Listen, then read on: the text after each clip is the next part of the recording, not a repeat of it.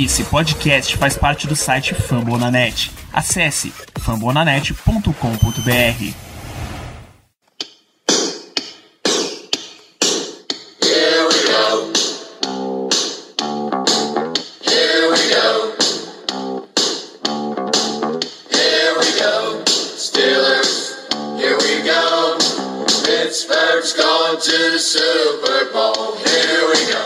bem, pessoal. Estamos começando mais um Black Yellow Brasil Podcast, episódio 128 desse seu podcast falando sobre o Pittsburgh Steelers para todo o Brasil, direto de fambonanet.com.br, iTunes, Spotify, Deezer, Google Podcast, Castbox, da sua caixinha de som Bluetooth, da praia onde você está curtindo essa bye week dos Steelers, enfim, da onde você quiser. Eu sou Danilo Batista, seu host tentando aproveitar um pouquinho dessa folga que o Steelers vai dar pra gente no domingo. Vamos fazer esse programa essa semana, porque a gente faz programas toda semana, mesmo que o Steelers não vá jogar na próxima semana. E para falar comigo desse grandioso Steelers e Chargers, tem a presença de Germano Coutinho, o melhor de todo o Brasil. Muito boa noite, Germano. Boa noite, Danilo. Boa noite, Ricardo. Boa noite para todos os nossos ouvintes. Eu estou bastante feliz com essa vitória, não poderia ser diferente. Uma vitória fora de casa, com o terceiro quarterback, onde a defesa mais uma vez fez a diferença. Então, vamos que vamos, que não poderíamos ter entrado na week de forma melhor. Muito bem, temos também para comentar esse jogo a presença do nosso chefe Ricardo Rezende. Muito boa noite, Ricardo. Boa noite para todos os amigos ouvintes, nossos queridos seguidores. Com muita satisfação, estamos aqui hoje para estar comentando uma grandiosíssima vitória da franquia Pittsburgh Steelers. Como eu estava com saudades de falar sobre uma vitória em temporada regular. Então, que você não sabe, eu não, eu não tive a felicidade de participar na primeira vitória após o Bengals. Então, hoje estou aqui com um sorriso de orelha a orelha para estar tá falando de forma bem entusiástica sobre essa partida. Muito bem, então o nosso jogo de destaque e quase que a única pauta desse programa é Los Angeles Chargers 17, Pittsburgh Steelers 24, na verdade Steelers 24, Chargers 17, um jogo que oficialmente foi no Dignity Health Sports Park em Los Angeles, mas na verdade era um grande portal que aquilo ali era um mini Heinz Field.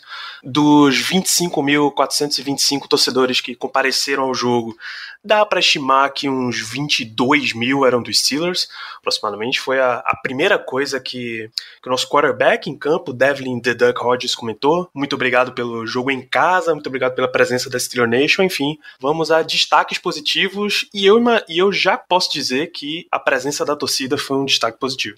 Bom, meu primeiro destaque positivo vai para o nosso Panther, o Jordan Berry. Não se acostumem, queridos ouvintes, a, a, escutar o nome dele nessa coluna dos pontos positivos, porque infelizmente a gente sabe que não será uma constante mas quando, quando ele vai bem, a gente tem que dar a gente tem que dar o crédito devido. Então, nesse jogo ele foi muito bem. Foram quatro punts, é, no qual dois caíram dentro da linha de 20 e, principalmente, o último punt do jogo caiu na linha de uma jarda. Tudo bem que o mérito também foi do. Acredito eu que era o Johnny Holton ali, de Gunner, na formação de punt. Mas o, o, Barry tem bastante méritos nisso. Então, podemos dizer que a atuação do Barry foi decisiva para que a gente ganhasse a partida. Então, fica aí meu primeiro destaque positivo do podcast de hoje para Jordan Barry. Tranquilo, Ricardo? Você quer, você quer dar um destaque positivo desse jogo? É, antes de dar o meu destaque positivo, eu só queria mencionar muito bem o Jordan Berry que o Germano introduziu. Palmas para o Jordan Berry.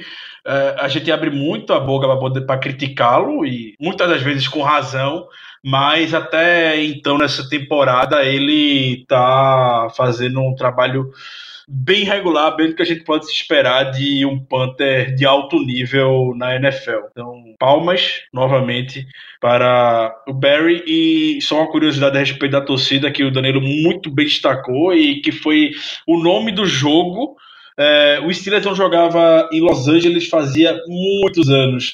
A última vez que o Steelers jogou em Los Angeles foi em 1994. Então, para reforçar ainda mais é, o motivo de basicamente o Steelers estar jogando dentro de casa.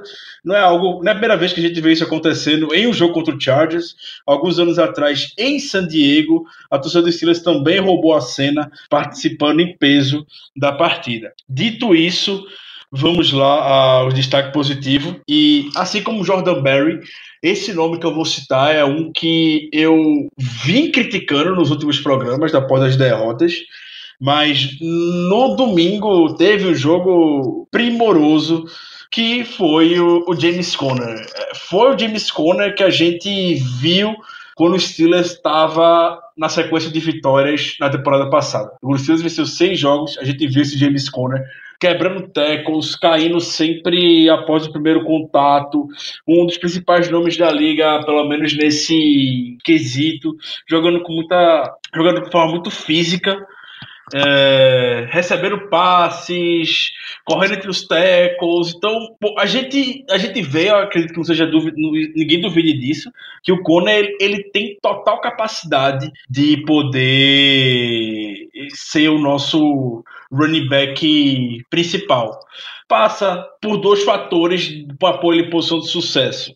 O gameplay, algumas vezes, não ajuda, e a gente viu o Randy Fitner botando ele para correr entre os tackles, a gente viu o Randy Fitner botando o Zack Banner com mais frequência como um bloqueador principal, um bloqueador extra, perdão. A gente viu o Vince McDonald, como foi no touchdown, que o, o Conner foi andando para a endzone, o Conner saindo muito bem. A gente viu a, a variedade de pulls com o De Castro, que a gente sabe que é uma jogada que o De Castro domina é um dos melhores da NFL fazendo isso. Então, a partir do momento em que a gente vê o seu coach staff botando o jogador em posição de ter sucesso, boas coisas acontecem e não foi diferente no domingo com o James Conner. Então, meu primeiro destaque mais do que positivo vai para ele e já estendendo também a partida do a estreia do Ben Snell com mais envolvimento no jogo terrestre merece total destaque.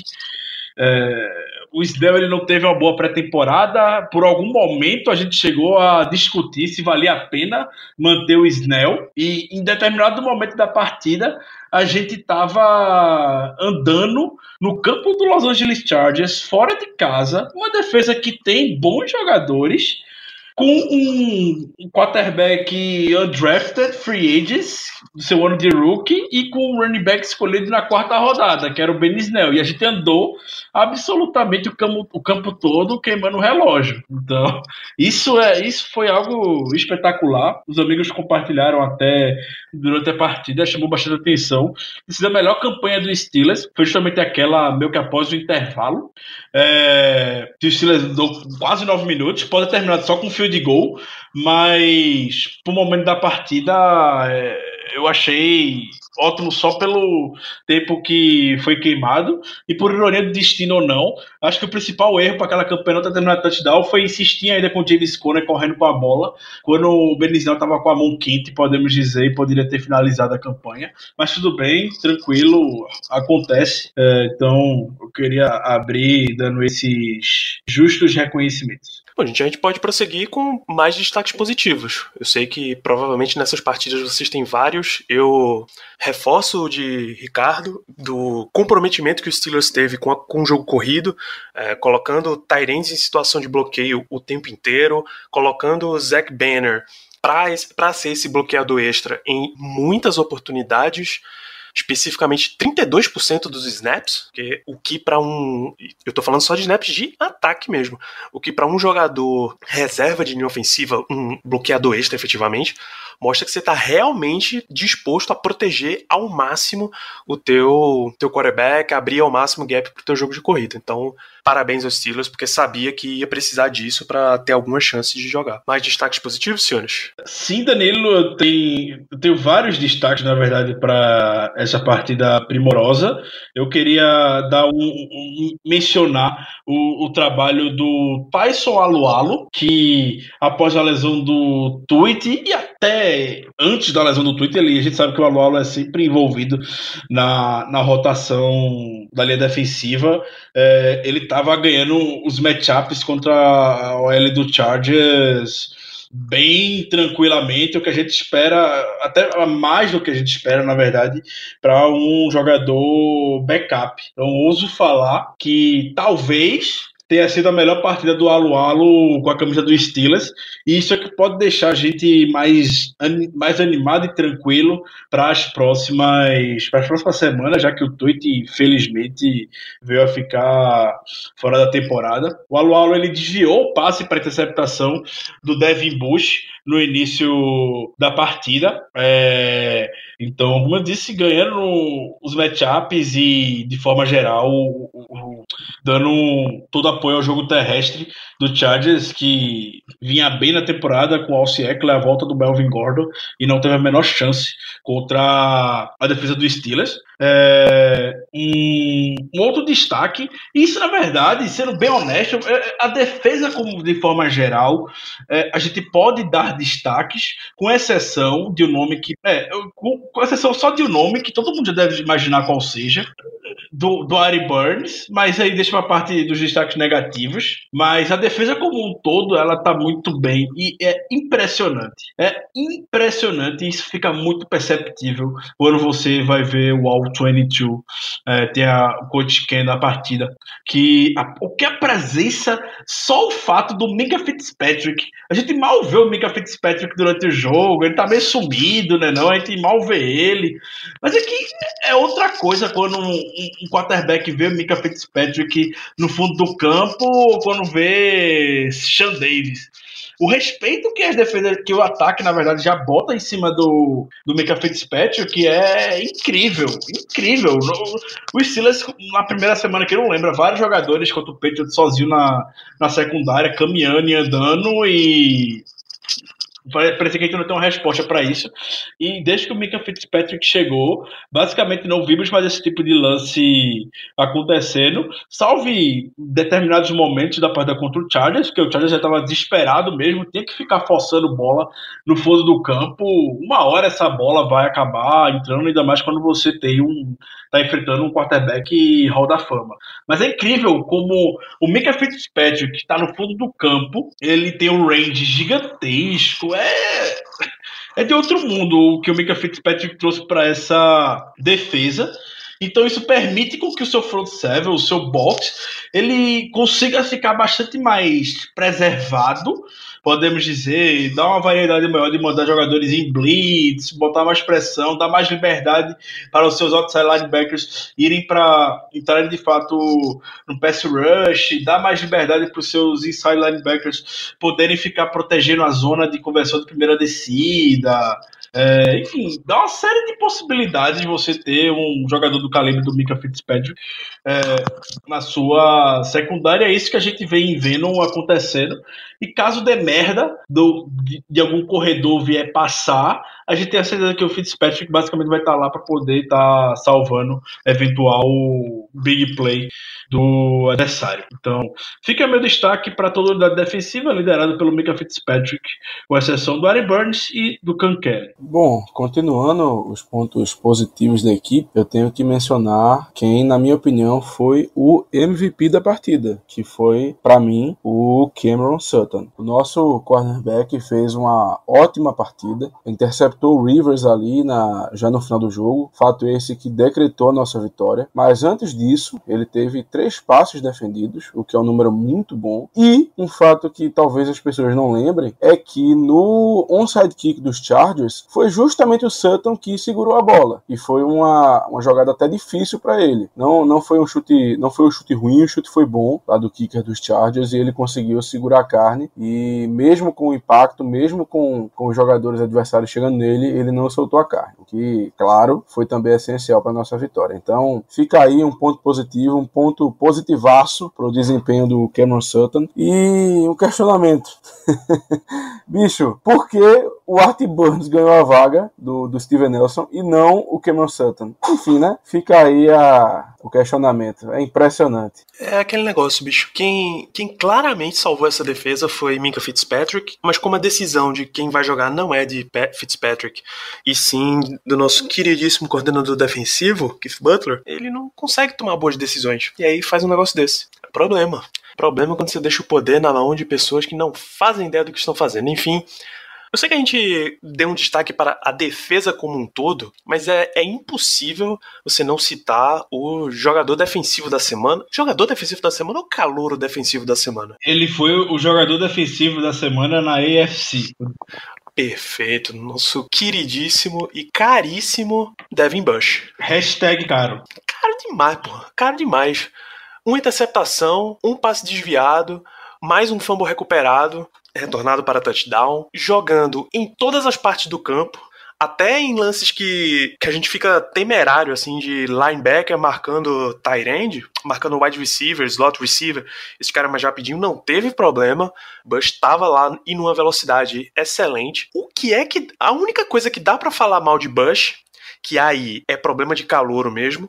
Se na teve uma outra semana, acho que na semana passada que ele teve aquela falta, aquele false start offside, eu nunca lembro, offside completamente infantil, que toda a defesa estava ligada e até Cam Hayward veio dar um, tapinha na cabeça dele para ver se ele acordava. Essa semana o vacilo foi uma falta de taunting. Não existe situação que você possa desculpar uma falta de taunting. Taunting é provocação. Nenhuma, nenhuma. Esse é o tipo de falta que você tem que ter sempre zero. Então, se existe alguma crítica ao jogo de Devin Bush nessa rodada, é esse. Mas de resto, script perfeito. Entrou como calouro. Os Steelers não tinha tradição de estar tá usando calouros assim, mas não tenho que reclamar do jogador. Absolutamente não tenho que reclamar. O Bush, ele é o único rookie defensivo na história da NFL a ter pelo menos 50 tackles, duas interceptações, um sec e um touchdown nos seus primeiros jogos da carreira. É, é, é incrível o que o Devin Bush está jogando, está em todas as partes do campo, como você disse.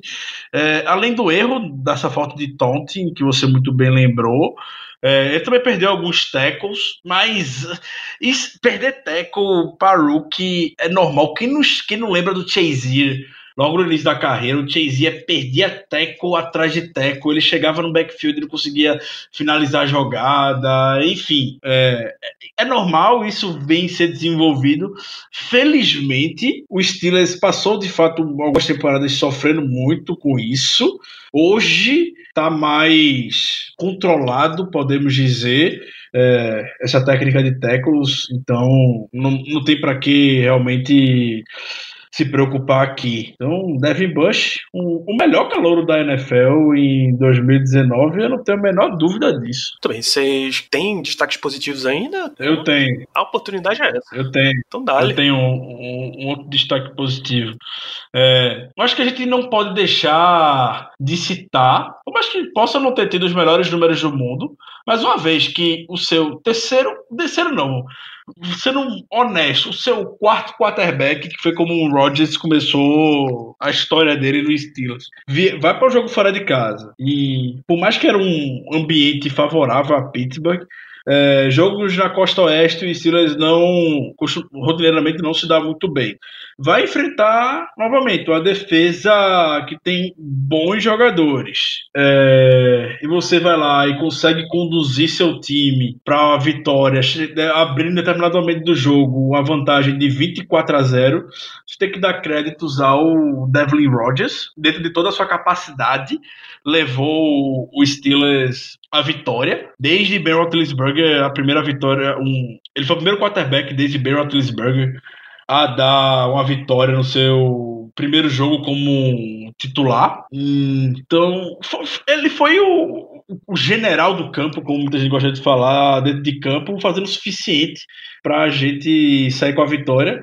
No único momento que ele decidiu se arriscar foi mandando aquela bola mais longa pro Johnny Holton e que veio a ser interceptado. É... Então, uma hora o menino ia se empolgar, eu entendo o lado dele. É, mas só siga com o plano. Só com o plano. Eu achei engraçado o Mike Conley falando, é, foi, foi, questionado a respeito da atuação do Evelyn Rodgers e o Mike Conley só falou: pelo menos ele não nos matou.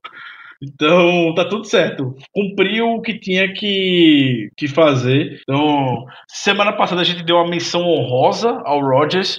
Hoje eu, particularmente, dou um destaque positivo para ele. Eu tenho mais um destaque positivo para esse jogo. Que, apesar dos stats não indicarem é, esse fato, para mim é uma daquelas situações que os números não, não dizem tudo, entendeu? O nosso pass rush, ele terminou o jogo com apenas um sec, que foi metade para o TJ Watt e metade para o T aquilo. Mas eu gostaria de também incluí-los nesse hall de pontos positivos, porque, na minha opinião, o Pass Rush fez um ótimo trabalho. Eles aplicaram muita pressão no Flip Rivers, especialmente no primeiro tempo. E apesar desse, dessa pressão não ter resultado em, em stats, em números, em sacks, isso com certeza atrapalhou bastante o quarterback adversário. E, como vocês falaram, é, garantiu essa grande vantagem que a gente conseguiu abrir. Então fica aí meu ponto positivo, talvez uma menção honrosa para o nosso pass rush, que apesar de não ter produzido tantos, tantos sacks como nas temporadas passadas, ou melhor, como nos jogos passados, é, teve um trabalho também muito bom nessa partida. Só comentando a respeito disso, bom destaque que você deu, Germano, e para o amigo ouvinte, é, sack muitas vezes acaba sendo um stat muito overrated. É, isso se vê muito principalmente quando você está analisando um tape de college football, que os melhores pass rushes da classe. Então, é, a gente tira até pelo, pelo histórico do Steelers nas últimas temporadas, a gente conseguiu quebrar recordes de sec e nem assim foi sinônimo necessariamente de sucesso na unidade. E uma vez que você também está enfrentando um quarterback Hall da Fama feito o Philip Rivers, sacar ele é eventualmente naturalmente muito mais difícil porque ele já tem toda a expertise para soltar a bola, e, enfim, identificar determinada jogada. Então é, é realmente natural que isso venha acontecer, mas a pressão sempre estava nas costas dele e é isso que tem que contar. Bom destaque, Germano. Muito bem, então, gente. É... Art Burns eu sei que é um destaque negativo enorme para Steelers a ponto de, na hora em que foi anunciada a lesão de Steven Nelson e que muito provavelmente ele seria o, o titular, todo mundo já se perguntou por que não outros jogadores, como por exemplo Cam Sutton, e a gente viu o desempenho de Sutton na partida, já foi até destacado aqui. Tem, tem o que fazer com Burns ainda? Eu não acredito que em 2019 a gente ainda precise falar desse jogador. O Burns não tem mais condição alguma de ser cornerback na NFL. A realidade é essa. Ele, depois de ser draftado, só vem mostrando que não tem condições, que não dá. A gente deu todas as chances do mundo para ele e ele não conseguia se destacar. Na verdade, se destacava, só que de modo negativo. Então, não vejo mais como ele possa, é, pelo menos aqui em Pittsburgh, ele possa é, ter um futuro na NFL. Ele pode ir para outro time, talvez é, ser um reserva ou algo do gênero, mas sinceramente, depois dessa experiência com ele, eu não recomendaria para ninguém. Talvez como um gunner de special teams pela velocidade dele, mas como cornerback, eu simplesmente não daria mais nenhum tipo de chance para ele. É, eu achei interessante o Danilo comentando, falando 2019 e a gente precisando falar de Art Burns. É, realmente não acho necessidade alguma. É, ele, obviamente, é um destaque negativo, mas a gente tem que parar para pensar, refletir destaque negativo ser quem bota ele em campo. Seja se for decisão do Kit Butler, seja se for decisão do Mike Tomlin. É, destaque negativo tem para quem tá na sideline. Na verdade, Ricardo, eu vou até, eu vou até talvez complementar o que você falou. Destaque negativo é para quem dá a bola do jogo para Art Burns. Obrigado, Germano. Muito obrigado. Você repre... Saiba que você representa toda uma toda a Steeler Nation nesse momento. Também tem esse esse pequeno detalhe que ninguém entendeu muito bem a, a, a, qual foi de dar a bola de jogo para Ari Burns. Obviamente a gente sabe que toda a história de superação do Burns, é, que não perdeu a, a, posição de titular e tudo mais, mas não produz em campo, entendeu? Então, a gente dá um crédito positivo porque o, o, o Randy Fitch, né, conseguiu pôr o Conner em posições dele ter sucesso nas corridas, assim como o Ben Snell. O destaque negativo tem que ir para quem está na sideline incomodando a defesa e que pôs o Wari Burns desde da sexta-feira, quando foi anunciado, o Burns se entregou que seria o, o titular do jogo. A gente sabia que o, Philip Rivers ia logo atrás do, do Burns, era natural isso. E até eu, como sempre procuro buscar um entendimento por trás, imaginei, não, vai, beleza, o Bird sem mais experiência jogando no outside, o Sutton de repente andando mais pra níquel e tudo mais, mas porra nenhuma. A gente viu o Sutton entrando no lugar do Hayden, foi primoroso. Então, realmente, não tem, tem a menor necessidade da gente ter iniciado o Burns. É, se a gente tem hoje razoavelmente bons jogadores é, no depth, podemos dizer, a partir do momento que você tem um Chris Sutton como reserva de luxo, você tem que botá-lo em campo, não esperar uma lesão para ele vir quando o seu time está sofrendo muita dificuldade. E usando o mesmo raciocínio, é, o destaque negativo seria o Can Kelly, mas já bati muito no Can Kelly. Então vai para quem bota ele em campo. Deixa, foi contra o Seahawks, foi contra o Ravens. Sei que no Ravens ele teve uma interceptação, que o crédito foi mais do, do Mika Fitzpatrick, que desviou o passe e a bola caiu na mão do Can Kelly. É quem bota esse tipo de jogador na posição. Então, não dá, não dá para o Can Kelly realmente seguir entrando nessas jogadas assim na dime, como ele fez na terceira descida. Deixa o Mike Hilton em campo, bota o Quesanto no lugar dele e pronto. Bota seus melhores jogadores. Não tem para que ficar inventando é, um jogador que não, não tá entregando. Então, meu destaque negativo vai mais do que ao Crescent, perdão, mais ao, ao Wari Burns e ao Kelly, ao Tony e ao Butler por serem essa decisão. Eu não sei de quem é essa decisão, é, mas vai para ambos. Como destaque negativo, eu vou citar o Marquis Pouncey, o nosso center. Não é muito comum também a gente citar ele nos destaques negativos do jogo, mas não sei o motivo, talvez por não estar acostumado com, com o Rodgers ali como quarterback, mas durante o jogo ele teve vários snaps muito ruins.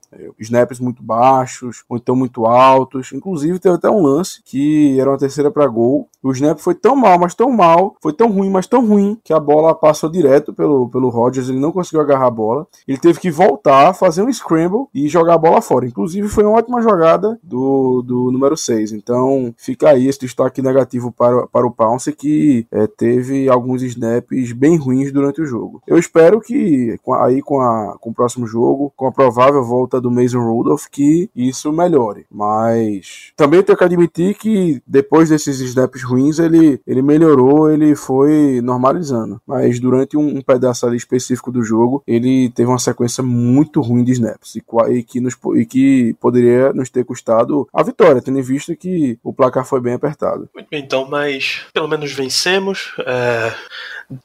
Eu, ia, eu ia citar aqui que a gente estava com uma folga tão grande que deu até para dar oportunidade para jogadores como Dante Moncrief voltar a aparecer. Teve uma recepção no jogo, foi só uma recepção que ele teve? Aí, Dante Moncrief, dois passos na direção dele, uma recepção para 11 jardas, inclusive. Uh, é situação dessa que você pode. Ah, verdade. É situação dessa que você pode se dar o luxo de colocar o jogador. para ver o que é que você pode fazer. Mas, repito, eu acho que toda semana eu vou falar isso nesse podcast. Já passou da hora de cortar Dante Moncrief e recuperar a nossa escolha compensatória. Tá? Escutem o que a gente está avisando toda semana, o que a imprensa já avisou toda semana. O Steelers vai perder a, a teórica compensatória de terceira rodada pelo Dell, porque vai manter Dante Moncrief até o final da temporada. E responsabilidade responsabilidade. Inclusive, foi uma baita recepção, viu? Não foi fácil, não. Foi, tudo bem. Mas eu prefiro uma escolha de terceira rodada do que Moncrief. Não, não, não, por favor. Não tô nunca defendendo a permanência dele. Tô dizendo que a recepção dele foi até uma recepção difícil. Coisa que nos outros jogos, com recepções fáceis, ele não conseguia fazer. E aí nesse jogo, ele se esticou todo e conseguiu agarrar a bola. A gente devia ter notado que a partir daquele ponto, o jogo ia ser bom pra gente. Porque se até o Moncrief consegue fazer uma recepção difícil, é porque os ventos estão soprando a nosso favor. Falando em Moncrief, de jogador que já deveria ter vazado, eu tenho um destaque negativo nesse mesmo sentido. É, e já falamos sobre essa criatura em outros momentos. Uma criatura que eu não boto nem muita culpa nele, mas que hoje não agrega, na minha visão, absolutamente nada. E a gente mais perde do que ganha com ele no roster, que é o Ryan Switzer. Você não vê o Ryan Switzer hoje tendo algum retorno que vire o campo, você não vê o Ryan Switzer fazendo alguma recepção que possa talvez justificar ele estar tá ativo ainda no roster. Enfim, É, o Wilson tem uma coisa que é muito boa, que é aquela típica jogada que ele faz meio que um fake para enganar os jogadores no special teams e a bola eventualmente o touchback e veja a bola sair da linha de 5, 10 jardas. Entendeu? Então, é, eu sei, eu sei que os nossos special teams é um dos piores da NFL, não dá muito bloqueio para ele e, e, tudo mais, não bota ele em posição de, de retornar, mas é um experimento que prendeu com a variação. Você não dá mais para ficar o Wrestling desde a temporada passada desse, desse mesmo jeito. Então fez uma recepção na partida que foi a recepção só para não deixar o relógio parar, basicamente, que foi uma recepção que andou para trás. Ah. Então, eu fico com eu fico com mais com mais raiva do Switzer porque é um cara que eu sempre defendi, eu queria muito que ele ficasse no roster. Fiz malabarismo para deixá-lo no roster, é, na esperança, sei, realmente não sei o que eu esperava na época dele, e você olhar semana após semana, por exemplo, o Deontay Spencer lá em Denver fazendo retornos que botam o time em ótimas posições para poderem pontuar. E a gente tava com um cara aqui, a gente preferiu manter o Switzer, paciência já foi, é, então fica destaque negativo, que passa também pela mesma coisa, meio que do Can Kelly, do Ari Burns, a culpa é de quem acaba botando esse tipo de jogador e acaba insistindo nesse tipo de jogador em campo. Muito bem, então demos destaques positivos aos montes, mais destaques negativos.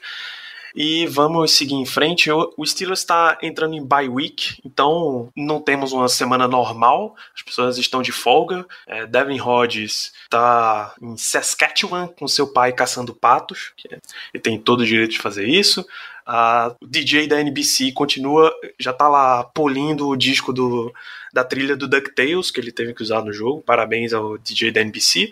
Mas a gente teve algumas notícias nessa semana. A mais impactante e pior notícia é a lesão do Stephen Tuitt, uma ruptura no músculo peitoral, que significa que ele está fora da temporada, e o Steelers já chamou LT Walton para completar o elenco e ocupar essa vaga aí de linha defensiva. Pesa, né, bicho? Pesa bastante. O, o Tweet vinha sendo o nosso melhor jogador defensivo nessa temporada.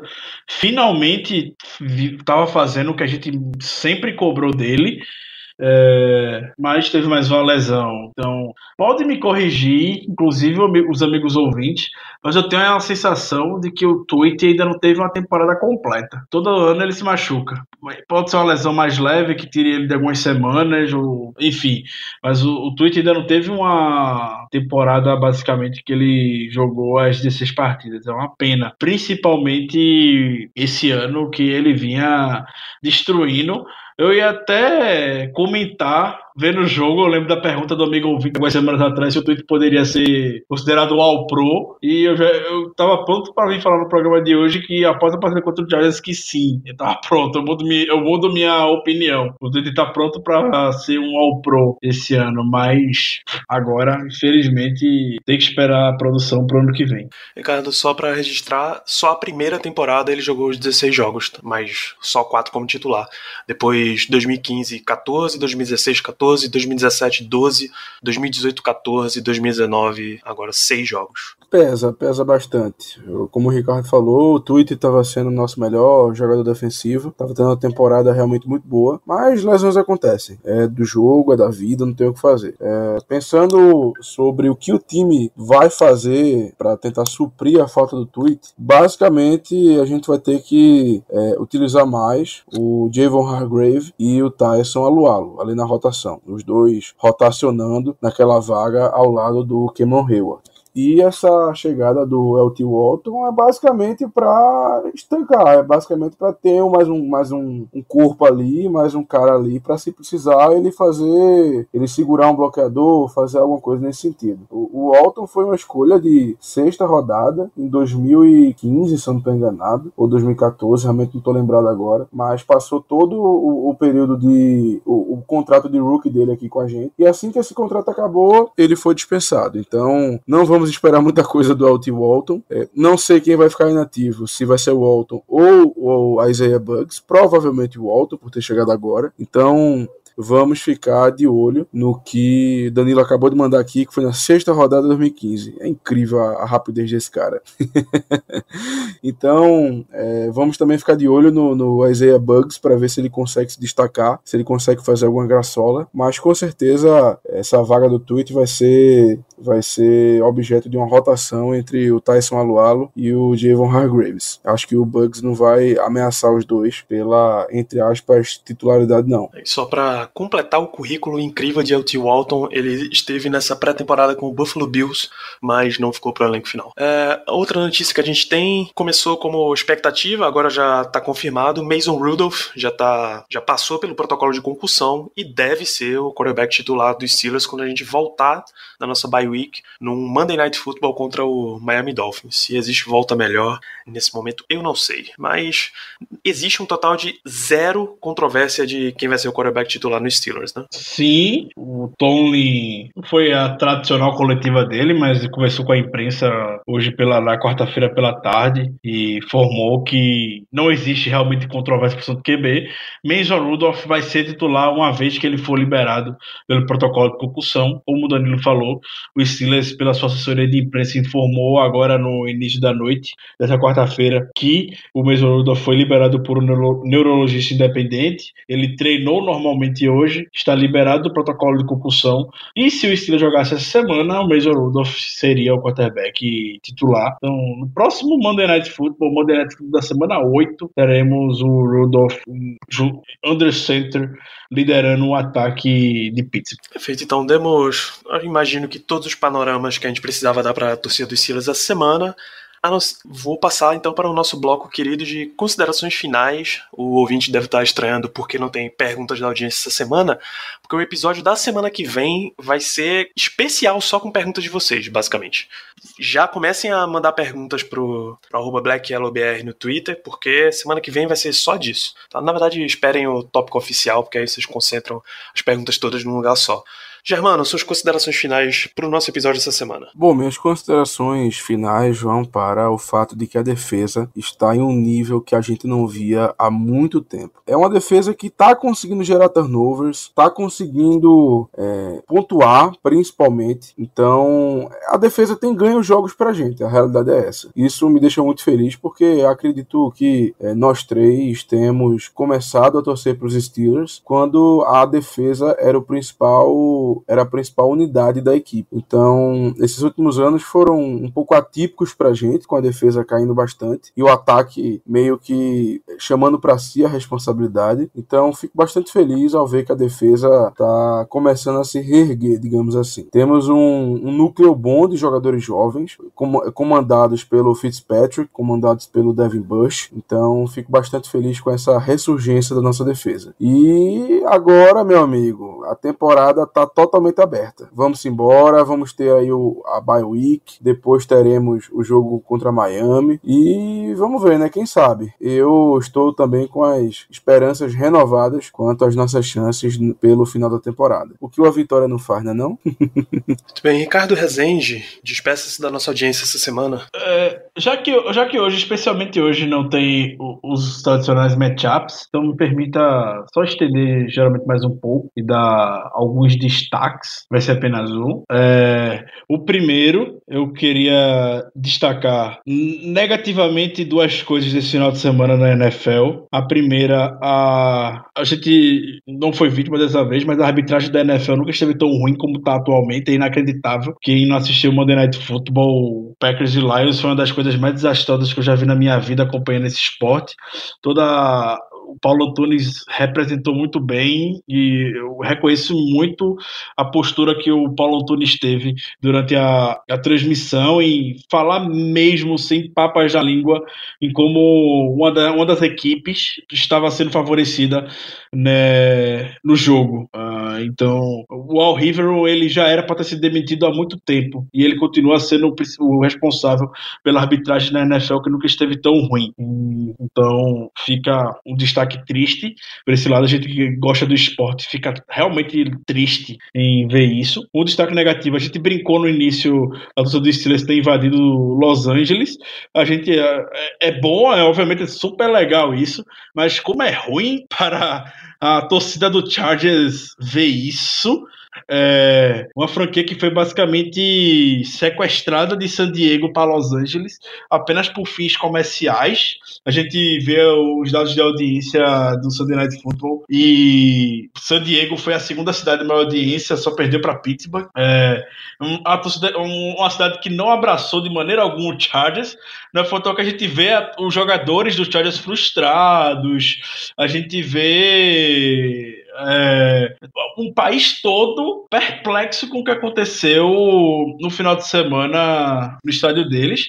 É, temos agora os amigos do Bolts Brasil, né? Isso, Danilo, na rede do Fambonanet. É, e eles, eles no, no Twitter fizeram uma reflexão bastante válida sobre que tipo de jogador vai querer ficar na franquia dessa. Porque o cara fica frustrado. O cara pode estar tá ganhando o que for e tudo mais, mas tem gente que gosta do palco, tem gente que naturalmente gosta de ter o apoio da torcida. E na NFL são apenas 32 franquias, não é um cenário muito comum ver um time jogando em casa toda semana com a torcida contra ele, basicamente, porque só vai torcida adversária. É, então, é, é triste ver isso pela histórica franquia do Chargers e a decisão de ter levado eles para Los Angeles. É, mais uma, mais uma consideração final. É só o Germano introduziu isso muito bem e eu faço questão de dar um reforço a respeito disso aproveitem um momento. Eu sei que o Steelers está 2-4, mas vamos procurar ter uma perspectiva positiva da temporada e tentar acreditar que o pior já passou. É, a gente, torcedor, alguns torcedores têm a mania de querer ver só o lado negativo e mais desmerecer o adversário do que dar crédito ao time. Eu sei que eu critiquei o Tony ao longo do programa, mas se, se você leva o, o seu time remendado do jeito que estava, em algumas posições, fora de casa e vence o time que foi para os playoffs da temporada de 2018, que a gente sofreu contra o Heinz Field, por exemplo, para ganhar em 2018 também, com o nosso time completo, basicamente. A gente vai lá e vence. Então, algo positivo a gente tem que tirar disso também para a temporada. Então, eu, eu, realmente acho que o pior já passou. Eu acho que a gente está muito na briga. E o melhor de estar tá na briga é que a gente está muito under the radar. Ninguém está lembrando da gente. Ninguém está lembrando do Steelers. E, portanto, frisar que a gente vai ter uma sequência agora de três jogos em casa. Vai pegar o Dolphins, vai pegar o Colts e encerra essa sequência em casa contra o Rams. Enquanto, por exemplo, o Ravens vai estar tá pegando o Patriots, o Seahawks e o Patriots nas próximas duas semanas. É, duas pedreiras para eles. Então, é, a gente pode terminar essa sequência é, de volta, literalmente de volta para a briga de seed de wildcard pela liderança na divisão. Eu estou bem animado com isso. Então, é sejam positivos. É, a gente brincou tanto com o Germano nas últimas semanas, que o Germano Dalai Lama, mas realmente essa temporada foi, essa partida foi, foi renovadora, foi renovadora realmente para a gente, para a torcida como um todo. É, então, espantem um pouco essa negatividade. Se você quiser ficar negativo, fique. Mas eu escolhi ficar no time de Germano. E vamos que vamos, que a temporada só tá começando pro estilo. É, na, no episódio da semana que vem a gente entra em mais detalhes no resto da temporada, mas para deixar o nosso ouvinte com ares positivos nessa nossa bye week, a gente tem, como o Ricardo já falou, Miami Dolphins na semana 8, Indianapolis Colts na semana 9, Los Angeles Rams na semana 10, todos em casa. Mas aí a gente vai visitar o Browns, que tá basicamente com a mesma campanha que a gente. Basicamente não, literalmente a mesma campanha que a gente. Visita o Cincinnati Bengals, que tá, em, tá pior do que o Steelers nessa temporada. Recebe o Browns, visita Arizona, recebe o Bills e aí visita Jets e Ravens para fechar a temporada. Não queria dizer nada, mas tudo é possível. Se você quiser só acreditar, já dizia a Xuxa. Com essa belíssima mensagem para os nossos amigos baixinhos e para o cara lá de cima, a gente vai fechando esse episódio do Black Yellow Brasil Podcast. Lembrando a vocês de seguirem no Twitter e no Instagram, arroba BlackYellowBR, acessar lá fambonanet.com.br barra Black Yellow Brasil para conferir os textos na redação brilhantemente comandada pelo nosso amigo Zé Lopes. Deixa suas cinco estrelas lá no iTunes, um review caloroso e sincero, um abraço quentinho pra gente. Deixa, segue lá no Spotify também, recomende para mais amigos, ajude para que esse programa chegue para mais e mais e mais torcedores da Steeler Nation em todo o Brasil e em todo o mundo, porque eu sei que tem a gente sabe que tem gente fora desse país que tá ouvindo podcast. Um grande abraço a todos vocês. Voltamos na nossa semana que vem para falar de bye week. A gente vai fazer um panorama do que foi a temporada até aqui, do que deve ser a temporada para frente e responder um monte de perguntas de vocês. Um grande abraço e nos vemos lá. Yeah, uh-huh, you know